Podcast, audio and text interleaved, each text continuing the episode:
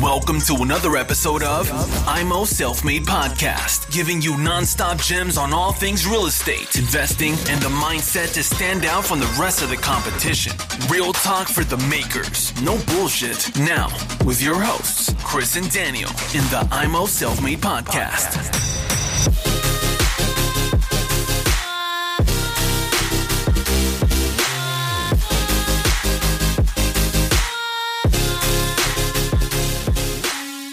Okay, das war das zweite Beinhold, äh, Beinhold-Objekt. Habt ihr dann weiter Beinhold gemacht? Wo war der Wechsel dann in Fix and Flip? Mm, das war dann 2017. Mhm. Ähm, genau, das, äh, das Apartment war auch schon äh, Anfang 2017, dann Ende 2017 haben wir gesagt, okay, wir haben äh, vielleicht das noch dazu, äh, die Wohnung da bis dato mit 0 Euro Eigenkapital finanziert. Ähm, wir haben eigentlich eine ganz gute Beziehung zu unserer Bank, Hausbank und ähm, haben das dann meistens so gemacht, dass wir eine 100% Finanzierung für die Immobilie selber mit einem normalen Immobiliendarlehen gemacht haben und einen zweiten Kredit aufgenommen haben ähm, als äh, ja, mal privat oder blanco, mhm. ähm, wo wir dann die Nebenkosten inklusive Sanierung von gezahlt haben. Und ähm, trotzdem, wir haben immer so gerechnet, dass die Miete beide, beides deckt mhm. und das Ziel ist immer 100 Euro Vorsteuer. Du rechnest ja auch Vorsteuer. Mhm. Überschuss zu haben. So, und das klappt tatsächlich mit diesen beiden Wohnungen mhm. ähm, auch so und das heißt 0 Euro Eigenkapital. So, und dann haben wir gesagt, ja gut, aber bis, bis in uns Unendliche werden wir das nicht so hinkriegen, deswegen wir müssen Eigenkapital aufbauen. Also klassisch, ja. Und dann haben, wir, dann haben wir tatsächlich wieder den Makler, ja, über den wir die erste Wohnung gekauft haben, übrigens beide Wohnungen äh, aus Immobilien Scout. Ähm, der hat mir dann immer eine E-Mail geschrieben, weil ich ihm damals schon gesagt habe, hey, ich suche so eine ähnliche Wohnung hier, drei Zimmer, Aircraft, wenn Sie was haben, sanierungsbedürftig, machen wir gerne, alles klar. Und der hat mir dann tatsächlich fast ein Jahr später dann geschrieben und gesagt. Ein Jahr. Ein Jahr später. Wir haben nicht, nicht miteinander gesprochen in der Zeit. Der hat aber noch an mich gedacht, ja. Und hat gesagt, hier, Sohaczewski, die und die Wohnung, auch Erkrad, äh, anderer Stadtteil, könnte passen. Angeguckt. Ach so, das Coole war noch, er sagte, in drei Wochen äh, gehe ich in Urlaub. Danach habe ich dem Verkäufer gesagt, stelle ich sie in, ins Internet. Wenn du willst, kannst du dir vorher anschauen. So, ja, klar. Angeschaut, geguckt, ja, passt perfekt, genau unser Ding. Haben wir dann schnell gemacht. Ähm, wir haben äh, einen guten Preis auch wieder verhandelt äh, bekommen. Ja, und wieder gleiches Spiel, allerdings jetzt mit dem Verkauf. Ähm, das hat in Summe zwar gut funktioniert finanziell, hat aber zeitlich länger gedauert als gedacht. Ähm, ich kann gar nicht so genau sagen, warum es war irgendwie so, ja, ein Interessent, äh, der hat ein bisschen, ehrlich gesagt, unfair gespielt. Der wollte, haben wir im Nachgang herausgefunden, eine Wohnung erstmal verkaufen, seine eigene, und dann investieren, hat uns aber so ein bisschen hingehalten. Äh, hingehalten ja. Mhm. Wo man haben wir dann gesagt, ja, sorry, aber äh, ja, geht halt nicht. Äh, der zweite äh, wollte sie kaufen, hat aber keine Finanzierung bekommen. Ja, und so, und so geht dann irgendwie Woche um Woche, ja, teilweise dann irgendwie zwei, drei Monate ins Land. Bei dem dritten hat es dann funktioniert, war wie gesagt auch ein guter Preis, den wir dann bekommen haben. Und dann haben meine Frau und ich gesagt, okay, das war jetzt so ein Testballon, das können wir jetzt häufiger machen. Diesen Testballon hast du privat gestartet? Genau, das haben wir privat gemacht, äh, ist vorher mit dem Steuerberater abgesprochen, ja, das äh, irgendwie drei Objektgrenze etc ähm, haben uns dann aber tatsächlich dafür entschieden, das privat zu machen und haben dann tatsächlich auch den zweiten Te Testballon sozusagen auch nochmal privat gemacht. Und ab da auch ähnliches Spiel wieder, ähm, Wohnungen, äh, auch wieder über Immobilien Scout. Äh, nicht über den Makler, ähm, aber der Makler verkauft jetzt unsere Sachen immer. Also egal woher wir sie einkaufen, er verkauft sie dann immer.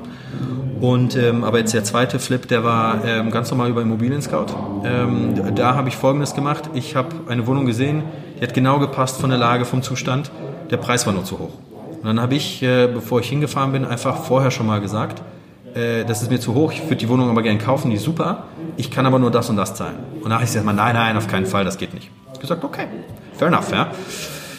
Ich habe die Wohnung aber weiter beobachtet und ich habe gesehen, dass sie nicht weggeht. Ja? Und dann habe ich äh, ein paar Wochen später wieder angerufen und dann haben wir gesagt, ja komm, dann besichtigen wir die Wohnung nochmal. Hm, okay. Und dann habe ich mein Altersangebot ein bisschen erhöht und dann haben wir uns äh, ja, äh, nochmal knapp oberhalb davon getroffen. Ein super Preis für uns. Und äh, wir haben die Wohnung auch wieder saniert, wie gesagt, äh, gut verkauft. Und ähm, das war dann unser zweiter, in Anführungsstrichen, Testballon, wo wir dann gesagt haben, okay, jetzt, jetzt machen wir es richtig und dann haben wir eine Firma gegründet. Ich sage das deswegen, weil viele sagen dann, ja, für Immobilien Scout gibt es nichts mehr. Ähm, das, der Markt ist überlaufen. Klar, wenn man einfach nur guckt und einfach nur Quadratmeterzahl und, und Preis und sagt, oh blöd, ja klar. Aber wenn man irgendwie guckt, okay, was kann ich noch machen? Ja, manchmal, ähm, ja, es gibt gut so komplexere Sachen wie Ausbaureserven etc. Aber allein einfach mal dranbleiben und gucken, wird das wirklich verkauft? Ja? Zahlen wirklich die Leute für diese Wohnung in dieser Lage, in diesem Zustand diesen Preis oder nicht? Wenn man da ein bisschen dran bleibt, dann ähm, hat man häufig eben genau solche Chancen. Ja? So, und dann äh, war sozusagen, da waren wir angefixt beim Fix und Flip. Wir haben zwar parallel auch weiter bei Hold gemacht, auch ein Mehrfamilienhaus gekauft, ein kleines, ähm, aber wir haben dann äh, gesagt, nee, das machen wir. Wir haben eine Firma gegründet, meine Frau und ich, ja, darüber eine Holding, ähm, ganz klassisch, äh, operative Fix und Flip, UG, eine Holding und eine Vermögensverwaltung haben wir. Ähm, Dieses Summe- Konstrukt habt ihr schon gebaut? das Konstrukt haben wir gebaut, ähm, allerdings hängt die Vermögensverwaltende nicht unter der Holding. Ähm, das ist äh, darauf zurückzuführen, dass wir, bevor wir uns entschieden haben, diese Fix und Flip GmbH oder UG zu gründen, haben wir dieses Mehrfamilienhaus gekauft, schon in einer Firma. Das war ein bisschen abenteuerliches Konstrukt, weil auch da dieses äh, Einfamilienhaus ist siebenstellig, an einer echt guten Lage von, von äh, Düsseldorf. Und ähm, da haben wir mit der Bank halt das, dieses Konstrukt über eine GmbH äh, ge, gefahren und auch da haben wir kein Euro Eigenkapital eingesetzt.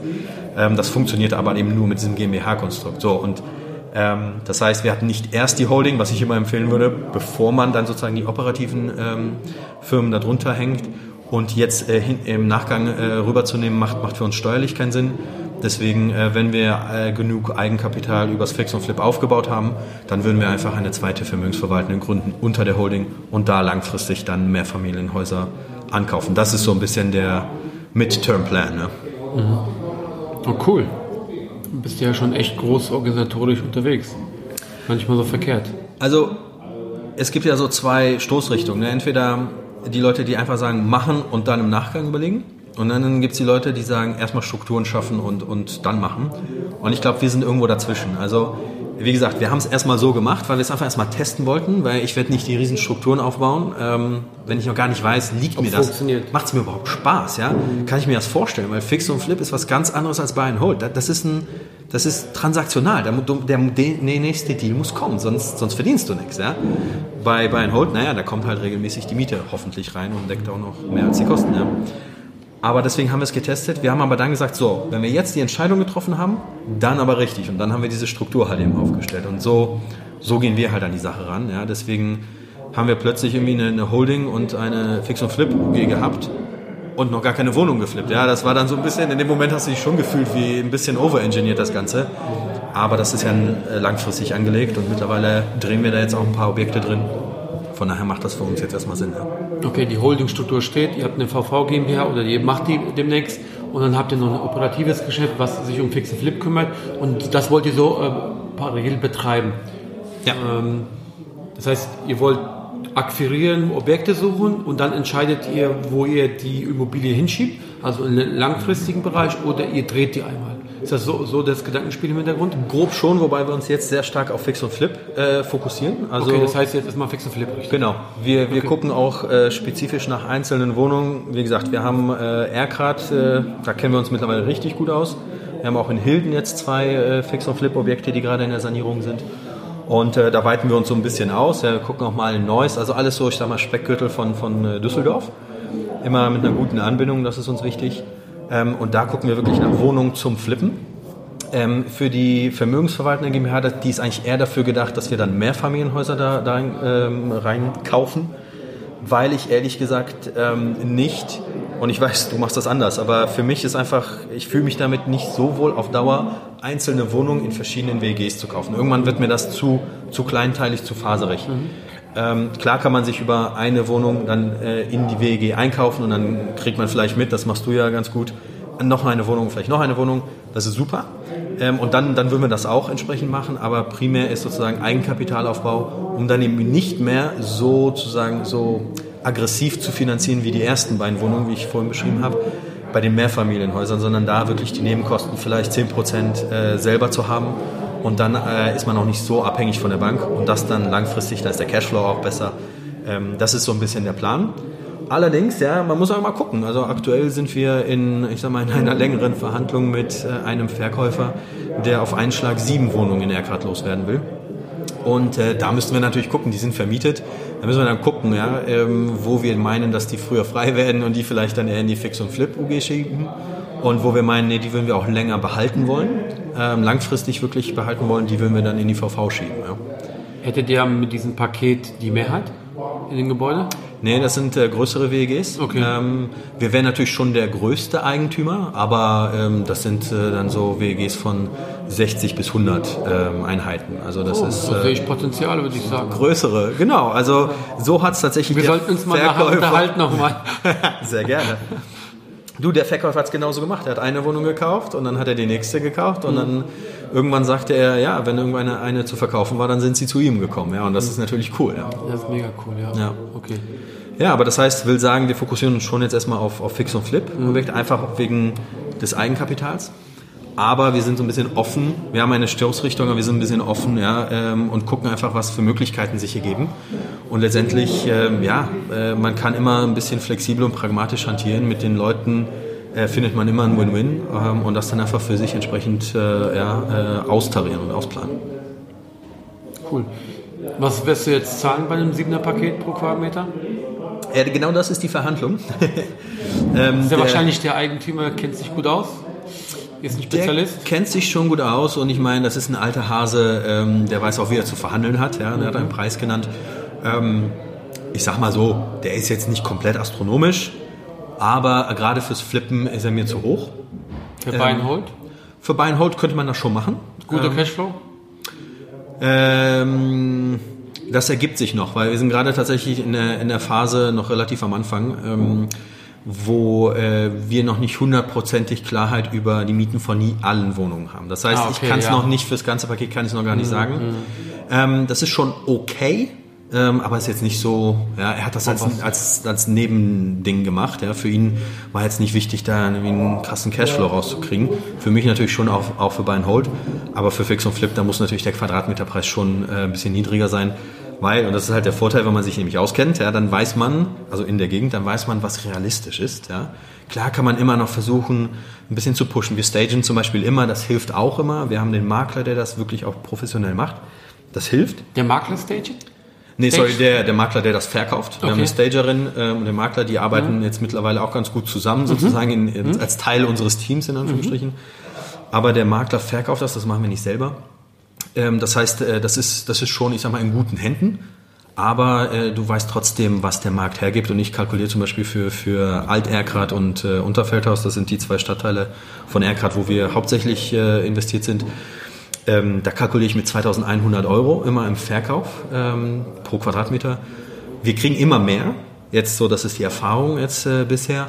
Aber ähm, das ist für mich das, wo ich sage, da habe ich noch Puffer. Ja, da bin ich nicht irgendwie, ich reize es nicht aus, sondern ich bin ja, ich kalkuliere immer sehr konservativ. Ja. Okay. Und Upside nimmt man immer gerne mit. Ne? Ja klar, natürlich. Sag mir mal, wie reagierst du, wenn der Markt sich ein bisschen dreht? Ich sag mal so, die Wirtschaft schwächelt aktuell ein bisschen. Ähm, in Süddeutschland husten einige Firmen und irgendwann wird auch hier in NRW oder beziehungsweise hier in NRW husten auch schon einige Firmen. Äh, man geht davon aus, dass, ähm, naja gut, wir haben ja keine Glaskugel, keiner weiß das, genau. Es werden bestimmt einige Branchen einbrechen, einige Branchen werden sich über Wasser halten, einige Branchen wird es gar nicht so stark betreffen. Aber sagen wir mal, die Wirtschaft geht ein bisschen runter, die Kaufkraft ist nicht mehr so stark da. Wie siehst du dein zu, zukünftiges Fix-and-Flip-Geschäft? Also fürs Fix und Flip ähm, machen wir, oder zweierlei Antwort. Das eine ist, ähm, was wir versuchen, ist uns jetzt möglichst gut einzudecken, was, äh, ich sag mal, ähm, Zugriff, Zugang zu Finanzierung angeht. Das heißt, einerseits, wir stellen uns mit mehreren Banken auf mittlerweile.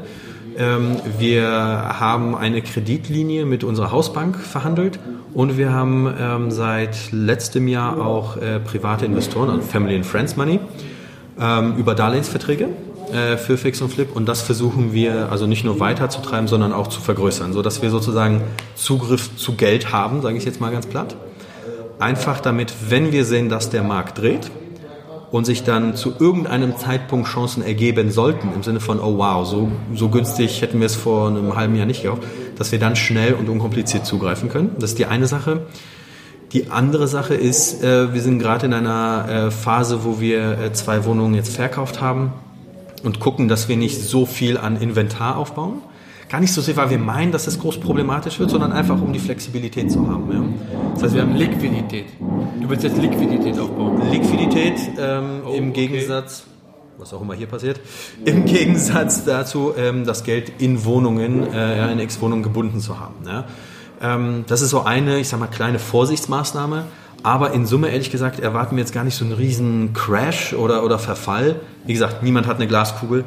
Aber ähm, an der Stelle kann ich einfach nur sagen, ähm, Fix und Flip funktioniert ja ganz einfach. Günstig kaufen, teuer verkaufen. Aktuell ist günstig kaufen echt schwierig. Da muss man kreativ sein, muss off-market, bisschen gucken, man muss eine Beziehung finden und so weiter. Teuer verkaufen ist tendenziell einfacher. Wenn der Markt dreht, ist meine Meinung, müsste sich das ein Stück weit drehen und dann ähm, ist günstig einkaufen tendenziell etwas einfacher, aber natürlich teuer verkaufen dann schwieriger. So, und da muss man sich da Sachen einfallen lassen.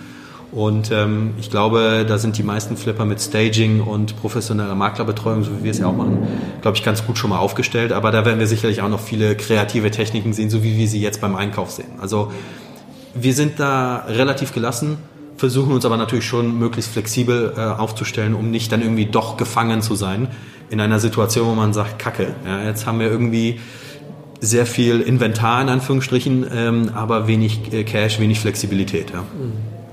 Aber die Glaskugel hat halt keiner. Ja, leider nicht.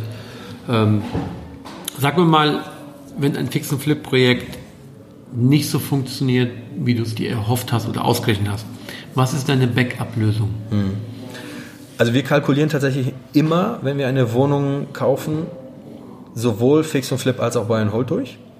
Weil, wie gesagt, wir fokussieren uns auf das Flippen, aber ähm, genau äh, wie, wie du jetzt sagst, was ist, wenn nicht, was ist, wenn es nicht passt, dann möchte ich auch ähm, in der Lage sein zu sagen, nö, die Wohnung oder die Wohnungen, die können wir uns auch langfristig vorstellen zu vermieten. Das heißt, wir kaufen nicht andere Wohnungen zum Flippen als zum Halten, teilweise von den größten vielleicht tendenziell, aber wir könnten uns schon jede Flip-Wohnung auch langfristig in unserem Portfolio vorstellen. Und wir gucken dann natürlich auch, wie, was müssen wir dann an der Finanzierung ändern, ähm, ja, damit das, damit das passt vom Cashflow, vom, vom äh, Beleihungsauslauf und so weiter. Also das heißt, Plan B ist immer ein äh, Buy and Hold langfristig. Ne? Okay, aber diese Karte musstest du bis jetzt nicht ziehen. Nee, musste ich nicht. Ähm, mal schauen, ja. Äh, wir, wir sind sozusagen mental darauf vorbereitet, aber bisher nicht. Wir haben uns fürs Flippen eine Grenze gesetzt ähm, von 20.000 Euro vor Steuern. Die müssen hängen bleiben. wollen wir verdienen nach äh, Abzug von ja, allem, ja, Makler, Nebenkosten, Sanierung, Staging. Das ist das, was für uns dann übrig bleiben muss. Klar müssen wir es versteuern, aber ich rechne da Vorsteuer. Und auch da wieder, wir sind sehr konservativ in den, in den Rechnungen. Wir haben jetzt am Wochenende eine Wohnung besichtigt, die hat perfekt in unser Portfolio gepasst, aber preislich eben nicht. Dann haben wir gesagt, wir hätten es irgendwie machen können, aber da wäre da wie ein paar tausend Euro hängen geblieben. Mit äh, ja, einer, ich sag mal, sehr aggressiven oder, oder ich sag mal, sehr wohlwollenden Kalkulation. Und das haben wir dann nicht gemacht. Da haben wir gesagt, nee, das geht gegen unsere Prinzipien und äh, wir wollen uns da eben nicht, äh, ja, ich sag mal, von der Euphorie anstecken lassen, sondern wirklich unser Ding fahren. Wir haben Kriterien und die, die spulen wir dann immer ab. Eine interessante Sache habe ich vorhin von dir gehört, das würde ich gerne wissen von dir. Du hast gesagt, du hast mit der Bank eine Kreditlinie ausgehandelt. Das heißt, ich nenne es jetzt mal Dispo, wo du jederzeit zugreifen kannst. Wie hast du das hinbekommen? Ähm, also primär funktioniert das über die persönliche Bonität. Das heißt, äh, ich sag mal, meinen Hauptjob primär. Ähm, weil meine Frau ist jetzt mittlerweile bei uns angestellt äh, für zwar ein kleines Gehalt, aber doch bei uns. Ja?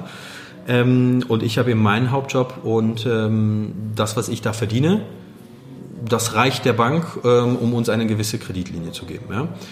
Und damit kann man sehr viel anfangen. Das ist vor allem halt auch sehr flexibel, ähm, da, weil die ist nicht äh, mit, mit einer Grundschuld behaftet, sondern die funktioniert. Ich habe es äh, tatsächlich vorhin im, im, äh, beim Stammtisch auch gesagt. Das eine Mal, wo wir sie genutzt haben für die eine Wohnung, ähm, bisher, äh, das hat über eine WhatsApp funktioniert. Das war erstaunlich einfach, ja. Und auch wieder da Flexibilität, die möchte ich natürlich haben. Ähm, das zielt auf die persönliche Bonität ab. Ähm, wir haben aber parallel ähm, auch tatsächlich als Firma schon, obwohl wir eigentlich noch gar nicht so lange äh, ja, existieren. Wir haben die äh, Fix und Flip UG 2017 gegründet, haben auch bei der Hausbank, auch da wieder, Beziehungen sind da wichtig, ähm, eine sozusagen zweite Kreditlinie. Das heißt, wir könnten auch da auf 100.000 Euro zugreifen über die Firma. Das zählt dann nicht auf die persönliche Bonität ab, sondern auf, auf die Firma selber. Das haben wir bisher noch nicht genutzt. Deswegen weiß ich ehrlich gesagt nicht, wie das dann genau funktioniert. Die private äh, haben wir, wie gesagt, einmal genutzt und äh, beides zahlt auch wieder auf das Ziel ein, sich möglichst flexibel aufzustellen und mehrere Geldquellen zur Verfügung zu haben, wenn es dann benötigt wird. Das ist ja mega. So eine Kreditlinie. Also sowohl privat als auch für die Firma. Ähm, ich weiß, wenn ich morgen macht das eine E-Mail schreiben muss. ja, ich habe auch eine Bank, mit der ich sehr intensiv gearbeitet habe. Die haben mir auch sehr viele Objekte finanziert. Ja. Die haben auch eine gewisse Historie von mir. Die sehen, dass, das, dass die Sachen funktionieren von mir. Und äh, die haben mir noch keine Kreditlinie angeboten. Würde ich mal nachfragen. Mal, mal Jetzt zu Weihnachten vielleicht eventuell mal eine schöne Karte schicken. Genau, äh, das machen wir tatsächlich bei unseren äh, ja, Bankern. Das, ja, das mache ich aber auch. Also jede Miete, Mieterin, Mieter. Äh, Geschäftspartner, Banken, ja. Makler, die kriegen alle eine schöne Karte ja, von uns. Ich glaube, das ist einfach, das gehört zum guten Ton. Ja, ja denke ich auch. Aber tatsächlich nochmal ähm, zum Thema Bank. Ähm, das ist etwas, es muss natürlich funktionieren. Ja? Und wir kamen auch erstmal am Anfang der ersten Immobilie hin und haben erstmal gesagt, wir haben viele tolle Ideen, aber keine Erfahrung. Ja? Und wie gesagt, über, über die Bonität hat das funktioniert, aber wir machen nach jeder Vermietung, also wir, wie gesagt, wir machen ja meistens Aufwertungen im Sinne einer Sanierung, Vermietung oder Verkauf.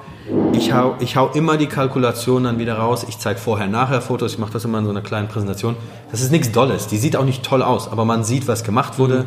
Man sieht die Rechnung dahinter und ich schicke es denen einfach immer zur Info. Ja? Und ich sehe das beim nächsten Termin, haben die das teilweise ausgedruckt, die Banker. Ja? Also das heißt, die nehmen das schon mit. Und da ist für mich einfach, genau wie du sagst, wichtig, einfach auch zu zeigen, es funktioniert. Ich habe nicht einfach nur tolle Ideen und keine Ahnung, sondern es funktioniert. Und ähm, das ist einfach nur gegenseitiges Vertrauen und äh, ja, stärkt eigentlich nur die Beziehung. Ja. Mhm. Okay, ich glaube, äh, eine Kleinigkeit würde ich gerne doch hier sagen. Äh, wir befinden uns hier aktuell in meinem Restaurant in Düsseldorf.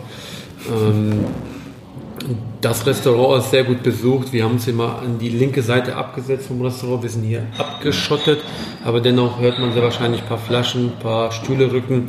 Äh, dafür schon mal im Vorfeld äh, Entschuldigung. Aber ich hoffe, dass ihr eure Stimmen von uns vernünftig hört. Gut, äh, vielen Dank. Äh, Gerade wo du gesagt hast, äh, zwei, drei Bilder, Kalkulation vorher, nachher mit der Bank schicken, unheimlich wichtig. Also ich mache das genauso. Ja. Teilweise ertappe ich mich selber, wo ich dann sage, ey, hast du das schon geschickt? Schick's raus. Also ja. ähm, da muss man auch voller Stolz der Bank präsentieren, ey, guckt mal, was, ja. ich, was ich geleistet habe, was dabei unterm Strich rumgekommen ist. Ihr könnt mir vertrauen, also ihr könnt mir auch äh, Geld anvertrauen. Ich ähm, drehe das zum Positiven um. Ja, ja ganz wichtiges Ding. Was will der Banker? Ja, der Banker will Sicherheit. Der will, der will ja nicht, äh, äh, weiß ich nicht, deine tollen Träume finanzieren, ja, weil er sagt, hey, das ist aber ein cooler Typ, ja, sondern er sagt, ich will mein Geld anlegen äh, und ich will die Sicherheit, dass ich es zurückbekomme mit dem vereinbarten Zins. Und äh, das ist nicht, ich sage das nicht oder ich mache das nicht, um äh, zu prahlen mit, guck mal, ja, äh, so geil ist die Wohnung, die ich jetzt habe, sondern einfach, guck mal, ich habe richtig kalkuliert, wir sind im Budget geblieben oder nur knapp drüber, es hat trotzdem funktioniert, was auch immer. Aber es funktioniert und es bleibt ein positiver Cashflow hängen. Ja, wie gesagt, unser, unser Ziel ist immer 100 Euro vor Steuern. Ähm, und das ist halt wichtig. Deswegen würde ich zum Beispiel nie eine Wohnung kaufen, äh, wo ich monatlich draufzahle, weil das ist dann, naja, dann müsste ich sozusagen dem Banker sagen, naja, eigentlich funktioniert dieses Investment nicht, ich muss es quer subventionieren. Ja? Und das ist dann halt einfach kein gutes Zeichen für ihn, der einfach eine sichere Anlage haben will. Mhm. Deswegen machen wir das sehr konsequent. Ja. Wir sind gerade bei Banken. Ähm, arbeitest du auch mit Finanzierungsvermittlern oder hast du nur Banken oder hast du eine Mischung davon? Thanks for tuning into IMO Self Made Podcast. Make sure to subscribe so you don't miss any future episodes. Leave a five star review and share this podcast to anyone that needs that kick of real estate motivation they need.